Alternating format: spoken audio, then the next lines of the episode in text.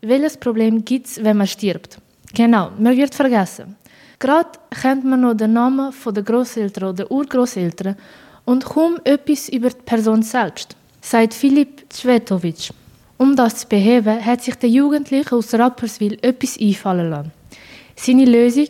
Eine Edelstahlplatte mit einem eingravierten QR-Code. Damit sollen Texte, Bilder und Lieblingssprüche zur verstorbenen Person aufrufbar sein.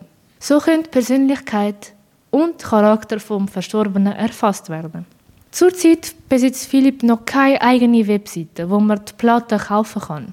Der gelernte Polymechaniker hat jedoch sein Projekt auf der Fundraising-Plattform Crowdify lanciert. Für die Umsetzung brauche ich einen Faserlaser, um die Codes in Adelstahl eingravieren zu können, sagt er. Die Idee ist als QR-Code Grabstein oder QR-Code Grabmal oder Grabstein 2.0 bekannt. Jedoch ist die Vorstellung weltweit keine Neuigkeit. Bereits 1999 ist in Schweden ein Grabstein aufgestellt worden mit einer www-Adresse. Die führt auf eine Trauerseite vom Verstorbenen, die von den Angehörigen selber erstellt und verwaltet wird.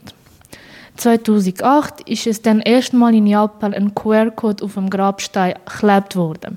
Rechtlich gesehen ist es noch schwierig zu sagen, was feststeht.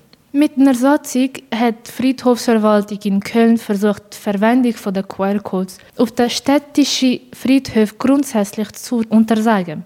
Grund sei, dass durch die fortwährende Veränderungsmöglichkeiten der hinterlegenden Informationsquellen in dem besonderen Schutzraum vom Friedhof nicht kontrolliert werden können.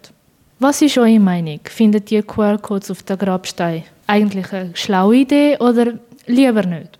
Wie immer ist der Bericht auch auf unserer Webseite und jetzt auch auf unserer App.